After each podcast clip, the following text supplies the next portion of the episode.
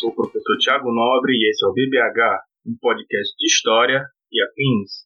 Hoje falarei um pouco sobre Firehose. Você sabe o que é Firehose? Não? Sim? Talvez? Pois aguente firme aí e descubra comigo do que se trata.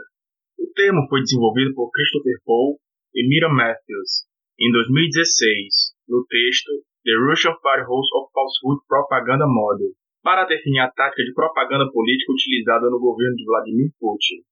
O termo firehose of falsehood pode ser traduzido como mangueira de falsidades ou mangueira de mentiras, funcionando como uma metáfora para o jogo informacional alucinado de notícias falsas, desencontradas, absurdas e contraditórias, que é usado como estratégia política para influenciar a opinião pública. Para os autores, desde 2008 já era perceptível uma nova abordagem da propaganda na Rússia, no entanto, foi em 2014, durante o processo de anexação da Península da Crimeia, que esse método foi plenamente usado. Em certo sentido, esse atual uso da máquina de propaganda tem suas técnicas advindas da Guerra Fria, que procurava ofuscar e confundir os alvos para agirem na direção desejada pelos propagandistas, sem ao menos perceberem que foram influenciados. Porém, esse novo método colocou essa estratégia em um novo patamar. As ferramentas do Firehose são as mais variadas, a internet, as redes sociais, como por exemplo Facebook, Instagram, Twitter, YouTube, WhatsApp, bem como blogs e mídias alternativas. Existem duas características gerais. A primeira é o grande número de canais e mensagens. A segunda é a disseminação de meias-verdades, ficções e mentiras, tendo como objetivo principal o entretenimento, a confusão e a sobrecarga do público. Dentre essas características gerais, podemos depender quatro específicas. 1. Grande volume de conteúdo e múltiplos canais de divulgação. 2. Produção incessante, rápida, contínua e repetitiva. 3. Sem compromisso com a realidade. 4. Sem compromisso com a coerência. Dito isso, vamos nos aprofundar um pouco mais no tema. Esse tipo de propaganda precisa conduzir grandes volumes de notícias e transmiti-los em um grande número de canais, o que inclui textos, vídeos, áudios, imagens. Inclusive também os trolls que disseminam mensagens duvidosas em chats e fóruns. Por isso, a variedade de fontes é importante, ou seja, fontes múltiplas são mais persuasivas do que uma, especialmente se elas contêm argumentos diferentes que levam à mesma conclusão. A grande maioria das pessoas assume que a informação de múltiplas fontes baseadas em perspectivas variadas merece maior consideração. A produção de um grande volume de notícias é também importante, ou seja, o endosso de vários usuários aumenta a crença, a confiança e a convicção do consumidor. Outro aspecto relevante é que a opinião dos outros é importante e levada em consideração, especialmente se o posicionamento da mensagem de onde vem é compartilhado pelo destinatário. Em outras palavras, a comunicação de grupos que os destinatários pertencem são mais propensas a serem percebidos como confiáveis, pois a credibilidade de um fato também é construída socialmente.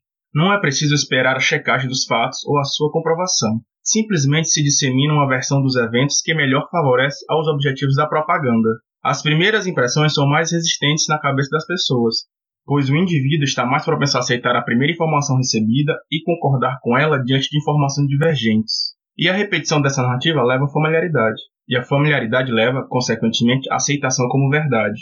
A fake news tem pouco ou nenhum compromisso com a verdade, porém, nem tudo é totalmente falso. Na sua construção, frações de verdade são usadas.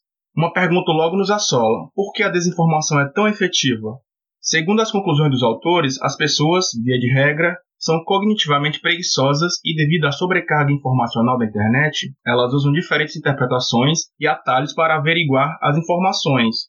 Nesse sentido, as pessoas estão despreparadas para discriminar informações falsas das verdadeiras, ou lembrar que tal notícia já havia sido refutada em outro momento. Outra artimanha do Firehose é que declarações falsas são melhores aceitas quando apoiadas em evidências, mesmo que essas evidências sejam falsas. Ganha-se credibilidade. Diferentes mídias não transmitem necessariamente os mesmos temas, ou seja, os canais nem sempre divulgam o mesmo relato dos eventos e não têm pudor em mudar o tom se uma notícia falsa não foi bem recebida, sendo descartada e substituída por outra imediatamente. Então, o que fazer? Para os autores, o primeiro passo é reconhecer que o combate ao Firehose não é um desafio simples e trivial, bem como o tradicional esforço de contra-propaganda é pouco efetivo. Não podemos esperar combater uma mangueira de incêndio com uma pistola d'água. Porém, três fatores podem ajudar na eficácia da refutação das notícias falsas. 1. Um, avisar logo no início da exposição da desinformação. 2. Repetição constante da refutação. 3. Correções que forneçam uma alternativa para as lacunas da notícia falsa. No fim das contas, a prevenção ainda é o melhor remédio. Apesar de um dos autores em entrevista posterior assinalar que esse método não poderia ser aplicado à propaganda de Donald Trump, é inegável as semelhanças, guardadas as devidas especificidades. É evidente que, sendo os autores integrantes de uma think tank norte-americana, eles não admitiriam tais características para si próprios.